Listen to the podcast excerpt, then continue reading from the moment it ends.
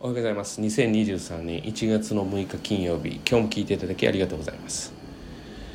えー、方法論を求めることは、えー、ナンセンスではないかと、まあ、ナンセンスという言葉がナンセンスのような気がします。センスがないような気がしますが。まあこれはですね、まあ、もう一度ちゃんと話をしておきたいと思います、えー、いいでしょうか。あの幹の部分、まあ、木木を例えてですね。ま木でも何でもいいんですけれども木を考えた時に枝葉の部分ばっかりをチョキチョキチョキチョキカットしたり何かをこう変えたとて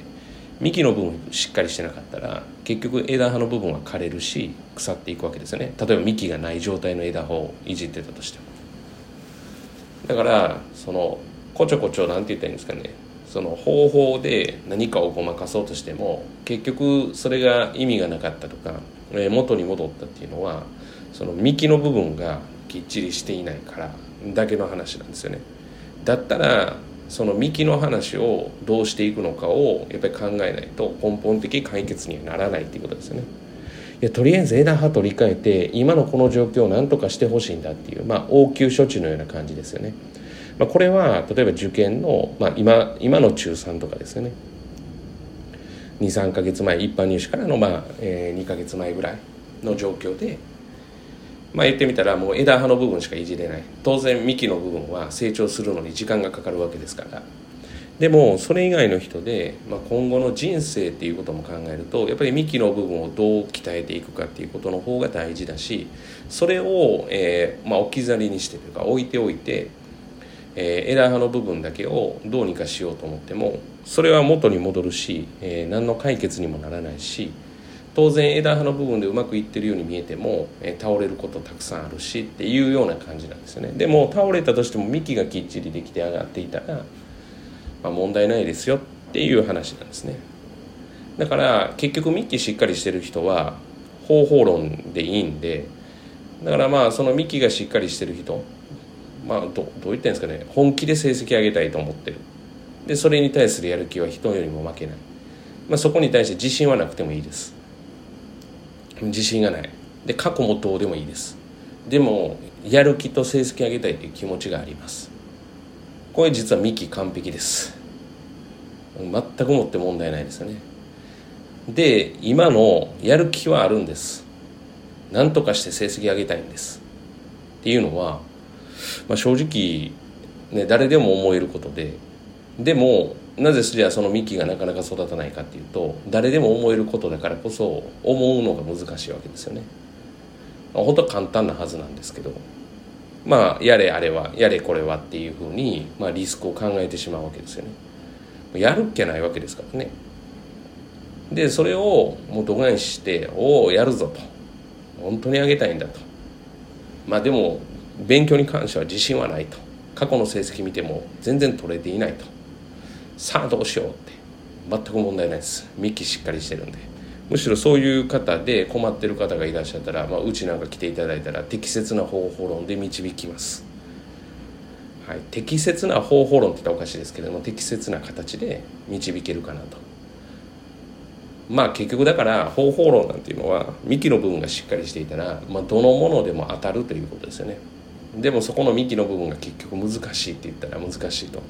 でも冷静に考えたらめちゃくちゃ簡単なんですよ。言った私の条件で言ってやる気がある成績上げたいっていう気持ちが人一倍。これだけでいいんですよ。本気で成績上げたいと思うこと。でそれの弱な方自信がないとか今までの点数が取れてないとかもうそんな関係ないです。とにもかくにも上げたいっていう気持ちが強い。そして本気でやってやるんだっていう気持ち。その気持ちを持ってくれたらまあ塾としては非常に楽なのかなというふうに思います。じゃあそれが持てない理由はって言ったら大体親御さん先行が多いかなっていうのは印象です。なんとかしないとっていう、えー、大人の焦りが、えー、要は子供のさっきのまあなんて言ってるんですかねこの気持ちをこう罰則というか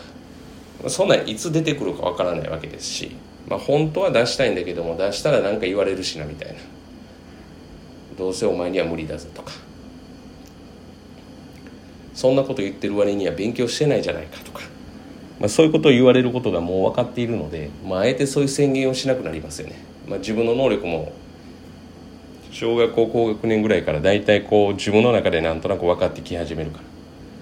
でもその能力とかは関係なくやっぱ上げたいっていう気持ちを持たせることが一番大事だっていうことですね。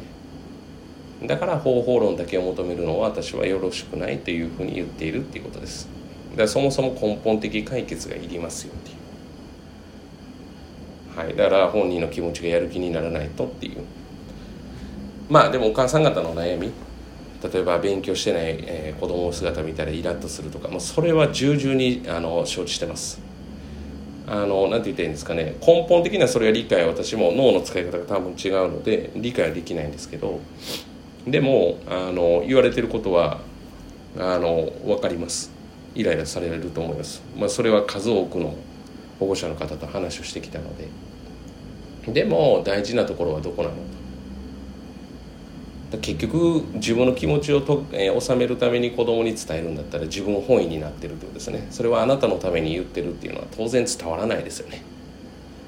自分本位だから。自分がこうしたい。だから私が実績を出したい。例えば、えー、だからまあ一日の数にこだわりたい。っていうことだけを要は軸としてやっていてでそのために子供にアドバイスしたらあどうせ自分の要は何かったら実績のためにやってるんでしょって思われるのと一緒ってことですね、うん、だからまあそれが私にはないので、まあ、特に今年いっぱいは